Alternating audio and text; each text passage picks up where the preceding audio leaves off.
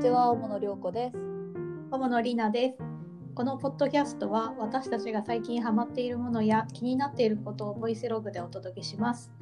私たちはフリーランスの編集ライターユニットで普段は韓国や台湾のガイドブックを作ったり K-POP や韓国のカルチャーを紹介する仕事をしています。はい、というわけで今日は私たちが韓国語を勉強し始めたきっかけだとか勉強法について話していきたいと思います。はい。とまずはお互いの韓国語の勉強歴について話していこうと思うんですけれども私は、えっと、中学生の頃から韓国語に興味があって NHK ハングル講座を見始めたのが最初です。でもその時はまあ全然できるっていうレベルではなくてちゃんと勉強したのは大学からです。はい。はい、で 大学があの外国語大学の朝鮮語学科に進学したのでそこでが割とがっつり勉強してあとは大学3年生の時に韓国の四世大学の語学堂に9ヶ月間留学しました。うん。うん、私はそのというかどちらかというとこう思いっきり勉強するしかない環境にいて、で韓国語を勉強してから K-POP とかを好きになったんですけど涼子さんは K-POP がきっかけで勉強を始めたんだよね。うん、そうそう。私は、えっと、母がウォンビンと深田恭子主演のあのフレンズっていうドラマにハマったのがきっかけで、あ懐かしい。懐かしいよね。うん2001年頃から家で韓流ドラマとかあの韓国の番組を結構見るようになってでその過程で東方神起とスーパージュニアがすごい好きになって k p o p にハマっていったんですけどあの大学受験の時にちょうど母が宮廷女官チャングムの誓いを見ていてああの勉強しい。懐かしい懐かしいシリーズ。うんもうすごい勉強するのが受験の時に辛かった時にもうなんだろうこう試練を乗り越えながらこう生き抜いていくチャングムの姿にこう励まされて、まあ、頑張って勉強したっていう思い出があるんだけど当時はあの英語の先生っていうか英語教師になるのを目指していたから大学は普通に教育学部の英文科に進学したんだけど専攻とは全く関係なく自主的にその K-POP が好きだったのがあって韓国語の授業を2年間受講して、まあ独学でもいろいろ勉強していってっていう感じでした。おーすごいうん。すごいね。独学でここまでっていうのはやっぱすごいなと思うんだけど。いやいやいやうん、まあ、かれこれもう10年十何年やってますからねそう言っても。そうだね。そうなんですよね。だからちょっと逆にね、恥ずかしいんだけどね。そ の割にっていう気もするその割に私なんて、え？みたいな、大学専攻だったのにみたいな感じなんですけど、はいまあそのあたりはね、置いといて。ではいまあ、ここからはじゃあ私たちのおすすめの勉強法をいくつか紹介していこうと思うんですがまず私もりなしも一押しなのがラジオ。うん、そう、ラジオです。はいはい。今と各局のラジオが日本からもアプリで簡単に聞けるんですけど、地上波のテレビ局 KBS と MBC と SBS って3社があってでそれぞれラジオチャンネルを2から7チャンネルぐらい持ってるんだよね。うんうんで、まあ、アプリも KBS ラジオとか MBC ラジラジオとかで検索すると出てくると思うんですけどそれぞれあの KBS は KBS コンっていう名前で MBC は MBC ミニ SBS は SBS ゴリラっていう名前のアプリでラジオが聞けます。はい。でやっぱりラジオって、まあしまあ綺麗なし自然な韓国語が学べるのもあるし、うん。聞いてるだけでこう耳が慣れてくるのがすごいいいところだなと思って。で今はまあ韓国に行けないじゃない？うん。だからこうリアルタイムで現地の番組を聞けるっていうのが韓国にいるみたいな気持ちになって、うん。まあ聞いてると結構テンションが上がるというか気分が盛り上がるのでおすすめです。うん。はい、でいろいろまあ番組があるんですけど個人的に聞きやすかあの聞きやすさでいくつか番組をおすすめすると私はまず、えっと、A ピンクのうんじちゃんが DJ をしている「歌謡関ジャン歌謡広場」っていう番組うん。をお勧めしたいなと思うんですがうん。まあすごいあのうんじちゃんが明るくてハキハキ話すので聞きやすいしあの、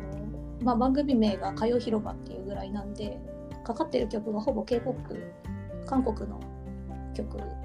なので、まあ、うん k p o p 好きな人は聴いてるだけで、もし言葉が分かんなくても楽しめるんじゃないかなと思います。はい。はい、あとはあそうでこれあの KBS クール FM っていう曲でお昼の12時から2時まで毎日放送してるんですけど、うんその後2時からファン・ジョンミンのミュージックショーっていう番組もあってうんうん。でこれはあの DJ のファン・ジョンミンさんがベテランのアナウンサーなんでこれ発音が綺麗でこっちもおすすめです。うん。で私すごいクレームばっかり聞いてるみたいに なっちゃうんだけど実際結構多分、うん、一番聞いてるのかな割とほんと10年ぐらい前にやったあの今は毎日は聞いてないんだけど10年ぐらい前は本当毎日一日中韓国のラジオ聞きながら仕事してたので、うん。なんか時報代わりみたいな感じで ずっと聞いてたんですけど、うん毎日同じね番組が同じ時間から流れるもんね。あそうそうそうそう、うん、もうね週末も基本的には韓国のラジオって一緒でずっと同じ人が同じ時間帯にやるっていうのがうん。定番なんですけどでもう一つ挙げるとしたら同じあの KBS クルー F で夜の8時から10時まで放送してる「カンハンナのボリュームを上げて」っていう番組いいですね。なんですけど、そうそう。で、女優のカン・ハンナさんが DJ なんですけど、すごく話し方が柔らかくて、うん。参考になるなと思いながら聞いていて、で、これ、で、ボリュームを上げてって、歴代の DJ が女優さんとか、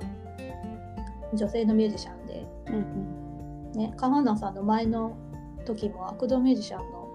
スヒョンちゃんってすごい良かったし、うん。ああよかった。すごい。そうそうそう。で、その前の前の前ぐらいはユインナさん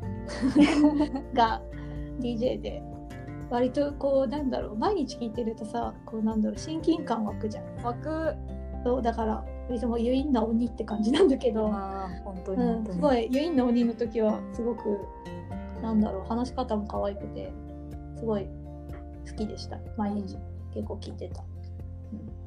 わかる。私もすごいユインナのボリュームのっぺよはのっぺよ。ボリューム上げてボリューム言いづらい。言いづらいのっぺボリュームよ。すごい思い出が詰まってる感じが。ねうん。そうなんですよ。さっき見たらすごい調べてみたら多分え4年ぐらい？結構長い間やってたみたいあそうだったんだ。そうそうそうそう。うんあじゃあ体感もそうだけど実際聞いてた時間も長かったんだな。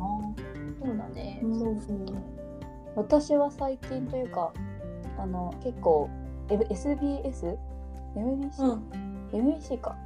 MBC だね MBC オクサンタ MBC だううんん、オクサンタルピのオクサンオクタルかな？日本だと。うん。オクタルの2人がやってる「プルンバン」っていう深夜の番組が、うんうんでうん。いいよね。うん、なんだろうあの2人のすごい掛け合いも可愛くて。あとなんだろう。面白いじゃん。ウィットに富んだコメントコメントがすごい魅力で、うん。選曲もいいしこれは結構割と毎日のように聞いてるかな、あとはね。レナ氏さ2時からあのファン・ジョンミンアナウンサーの KBS 派はいはい。ですが、はい。私はうん 年上デート派なので2時のデート、はいはい。ミュージアンヨミですっていう番組をすごい聞いてて、おこれはもうなんか結構私も時報的に2時から4時のこう仕事があっという間に仕事してると飛んでいく時間、うんあもう4時かみたいな。この2人の番組が始まると確かに。お昼ねに4時になるともうさなんか一日が終わ終わりそうな感じするあそうそうそうそう。この番組が終わるとハッとする的な的な役割もあって聞いてるんだけど、なんだろう、うん。すごい2人ともこの2人もすごい軽快で話し方とかうん。明るいく軽快な2人の話し方も好きだし結構いろんな視聴者とつなぐコーナーもあるから、うんいろんな世代のこう言葉に触れられるのも個人的には重宝していて。ああいい。ようん。あなんか思うんだけどすごい韓国のさ番組ってさ電話でつなぐさ一般の人がさうん。話すの上手くない、うまい。わかる。なんか素人なのにすごいなっていつも思う。わかる。堂々としてるよね。そうそうそうそう。あれすごいなっていつも思いながら聞いてます。いやー確かにで、あとは、あの、KBS、あ、KBS じゃないや。また KBS って言っちゃった。KBS が。好きすぎて K-POP がはい。好きだったら、アイドル好きだったら、V アプリでも見れる。アイドルラジオもおすすめですようんね。いいですね。っていうかまあ、で、アイドル好きな人はまあみんな知ってると思うけど、うんうん。で、V ライブ、V アプリで毎日9時かな、夜の9時からやってるんだけど、同じものを MBC の標準 FM で深夜の12時からも放送してて、で、DJ もゲストも全員アイドルか、それに関係する人うんっていう内容なので K-POP 好きな人は楽しめるんじゃないかとうん。ね思います。ねなんかさそういえば、うん。一時期さこううん、徳くんさんとかこうプロデュース101の講師陣の人たちとか作詞家とかうん作曲家の人呼んでやってる時もあったよね。なんかゲストが割とその制作側の人みたいな時もあったりして、ん、面白いよね。うん、それも面白かった。ね作詞家の人とかなんかプロデューサーとかも出る回とかもあったりして、うん、なのでねあとは V アプリだとねなんか自分の見たい回だけあ聞きたい回とか見たい回だけ選んで聞いたりもできるのでうん。便利ですね。ね。とは、ラジオではないんですけど、ネイバーがやってるネイバーナウっていうサービスも最近個人的に推してて、うんうんうん。検索のあのポータルサイトのネイバーってあるじゃないですか、韓国の。で、あのネイバーのアプリで Now ってハングルでもいいし、英語で NOW って検索すると聞けるサービスで、最チャンそのチャンネルみたいな感じになっててそれごとに最新曲とか夏メロとかいろんなチャンネルがあって24時間 K-POP が流れてるっていううん。サービスでで時間帯によってはアイドルとかも DJ やってる番組を放送したりするので気軽に聴けるしうん。すごくいいんじゃないかなと思います。はい。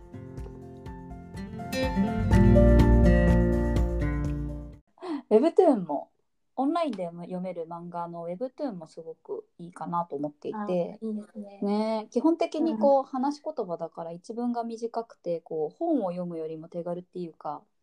うん。私はなんだろうあの擬音語とか相づちとかのバリエーションが増えるかなっていうのと、うん。もうねやっぱ何よりもイラストがすごい綺麗でうん。ストーリーが面白いからこうつい夢中になって読み進めていっちゃってこう自然とリーディング量が増えるっていうかおうもうなんかなんて言うんだろう曜日ごとに最新話がこうアップされるシステムになってるから最近はもう Webtoon で曜日感覚を把握しているところがちょっとある。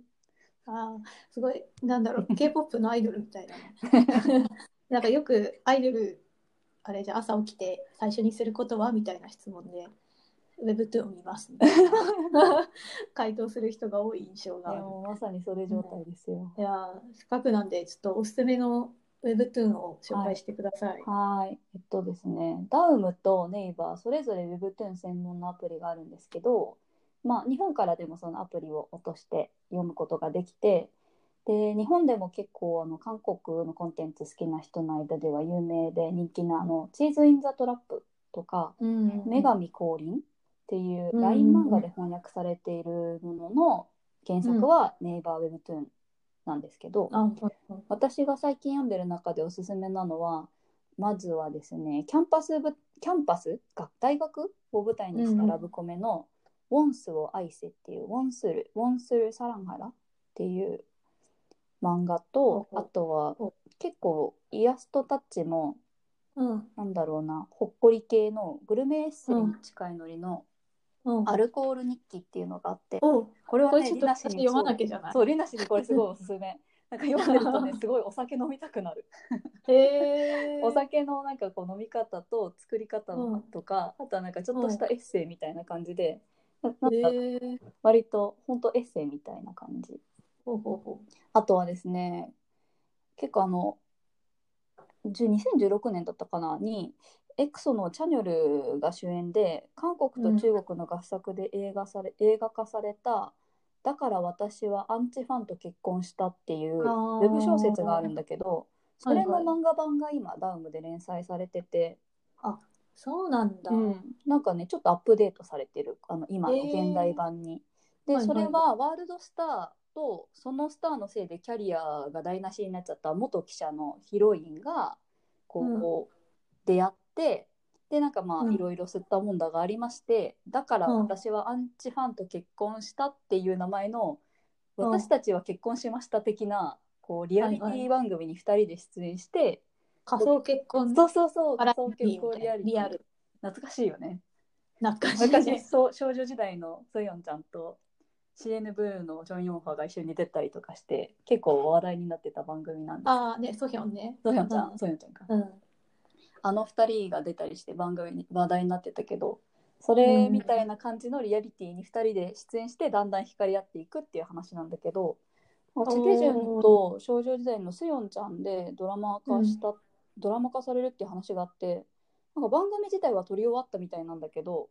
うん、放送先が決まってないみたいでちょっとどうなったか気になってます。あらあら。ね、気になるね。なうんと撮り終わったのに放送できてないってこ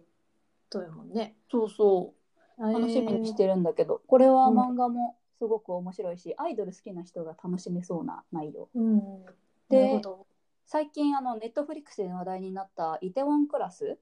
うん。」も原作が漫画なんですが、えー、と日本のピピッコマで翻訳されているのはダウムウェブトゥーンが原作でそっちだとですね今おすすめは、えー、とわ僕たちが愛する方法売りがサランガヌンパンボっていうのがあるんだけど、それは好きな女の子と仲良くたなるためにオタクのふりをしている男の子が主人公の話で、それもねアイドル好きの人にはおすすめ。ほあとはこれは一押しなんですけど「偶然見つけた7月」っていう作品があって、最近 SF9 のローン主演で去年の10月だったかなに韓国でドラマ化されたんですけどうん。ドラマの方のタイトルが「偶然見つけた春で」今、うん KNTV で放送中なんですけどそれがね、結構私の中では歴代ベスト3に入る作品だったへえ。もうあれなんだね。タイトル違うんだね。そうなのよへえ。ドラマの方がなんだろうちょっとネタバレ的なタイトルになったんはいはいはい。だけど、へーちょっと内容も違うんだけどドラマと原作で、どっちもすごく展開が素晴らしいし、ほストーリーを説明するのがちょっと難しいんだけどううんもしそうそう、うんまあ、読んでもらってうん。であとはですねマックイーンスタジオいう作家さんがいるんだけどその人たちのうん。マックインスタジオ。ファンで、それはピッコマで翻訳連載もされてた「アクアマン」っていうのもあるんだけど私はそれを読み始めてすごくファンになりまして、ダウムで今「明日も出勤」っていう社会人なんだろうお仕事ラブコメみたいなやつとうん「秘密の関係」っていう BL の2作品を同時連載中なんですけど、私は特にその「秘密の関係」っていう作品にすごいもうハマっていて、もう毎週すごい楽しみにこうあのアップを待ってるところなんだけど、うん。え、これもダウムウェブトゥーンうん。で読める？ダウンウェブトゥーンで読める。うん。うんでなでもすごい2つともなんか2作品もあって今すごい嬉しい状態なんだけど韓国ウェブトゥーンあるあるで、作家さんが突然救済してさ、なんだろう1年以上更新がなくなったりすることあるじゃん。あ突然突然なんか何の予告もなく、次からお休みしますみたいなこと言ってなくなることがあるんだけど、このうん。2作品とか同時で連載すると割とお忙しくなってしまうから今ファンがみんな同時連載大丈夫かなってこう心配してる状態です。私はすごい昔好きだったウェブトゥーンがあって読んでたんだけど、いきなり救済しちゃって、でも本当割とずっと待ってたんだけど再開しないからすっかり忘れてたんででもなんか今回こう涼子さんとこのウェブトゥーンの話になってちょっとさっき見てみたら 救済から5年後に再開しててすごくない5年 ,5 年間の空白を経て再開してて、すごいなと思ってちょっと読みまた読まなきゃと思ってるんいやだけど5年休まれたらもう悲しくて泣いちゃそうなんかね前の話も忘れちゃってるから大体テックル読んだらなんかみんなもう忘れたってなってて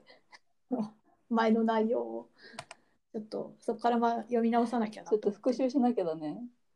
今さ、テックルって言ってたけどさ、そのコメントなんかこう、バイ韓国のウェブトゥーンって作品の最後に読者のコメントが読めるじゃん。こう評価を、うん。この面白かったかどうか評価して、こう下にみんなが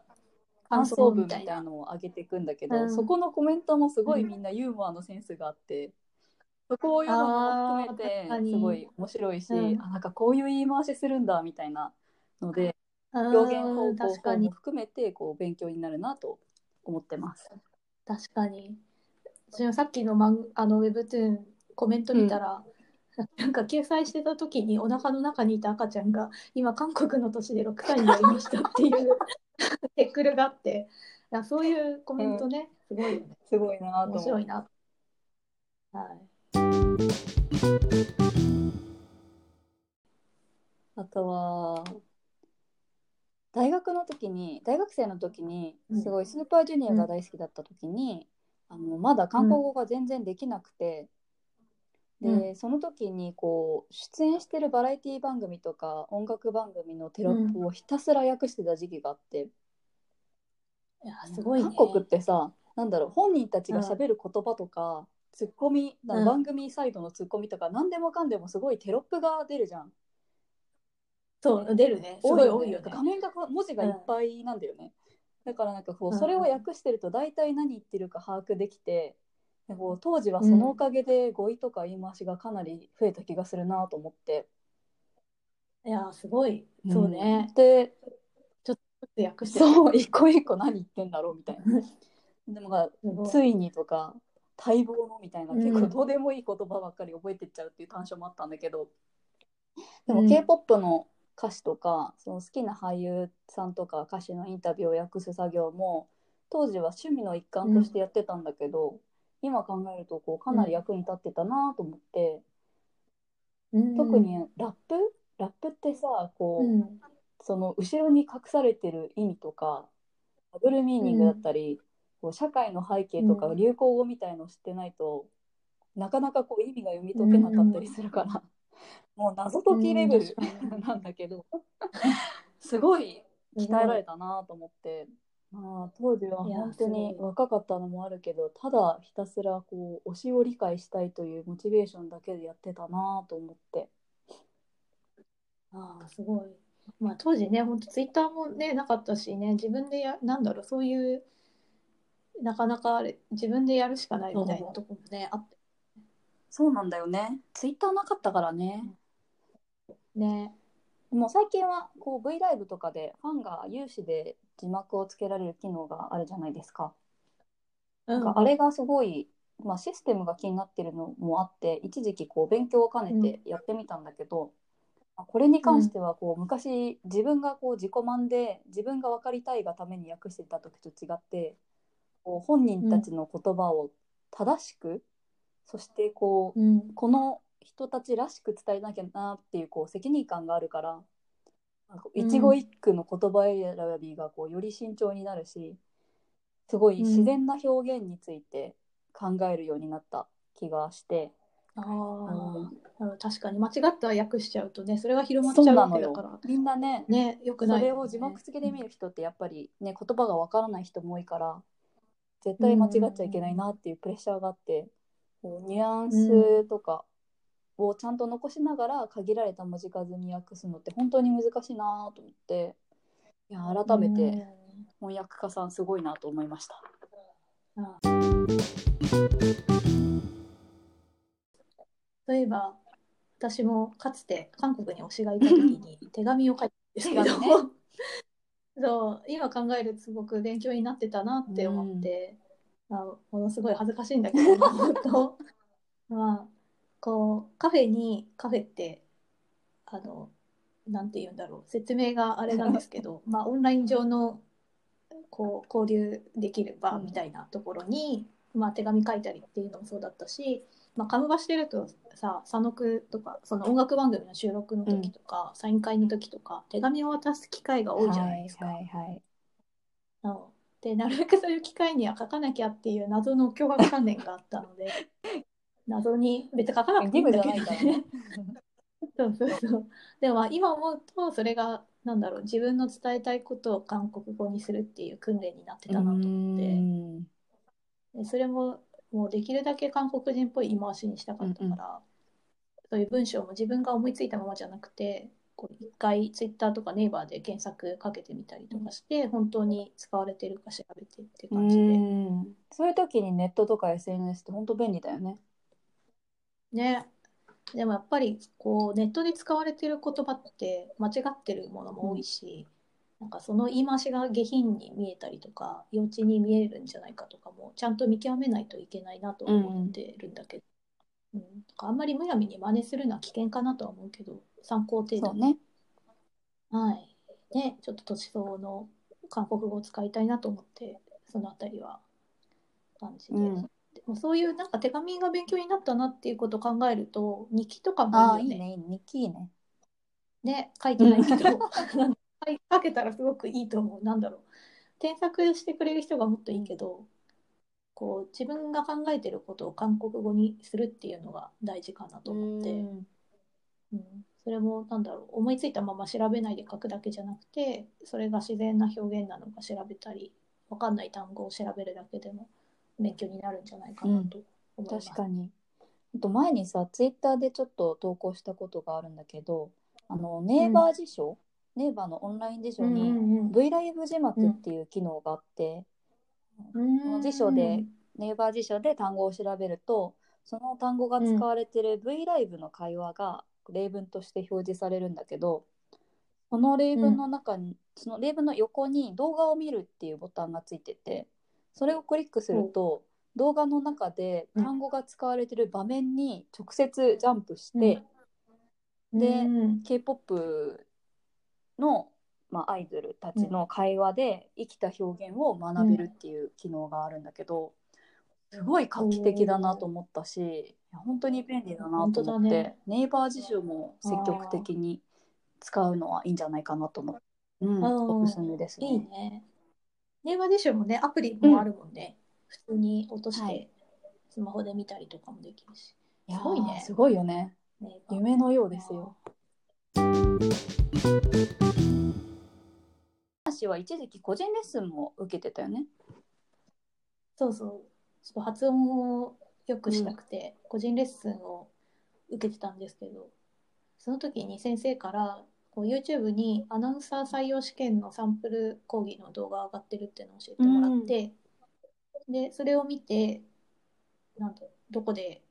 区切るとか、抑揚のつけ方とか、一緒に発音して練習したりしたこともあったんだけど、うん、あれちゃんと続けてたらもっとこう勉強にいい発音になったかなと思って、うんちょっと今思い出したのでまた始めてみようかな、ね私も見てみよう。ね